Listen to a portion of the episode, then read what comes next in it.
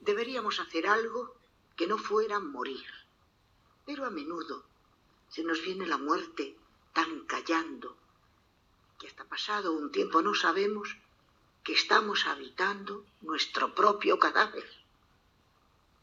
Si nos hubieran advertido, si un gesto por lo menos nos hubiera indicado la descomposición que nos poblaba, tal vez hubiéramos luchado contra el lento enemigo, pero había un silencio como el orden, un retirarse para volver luego, un fluir de marea mesurada.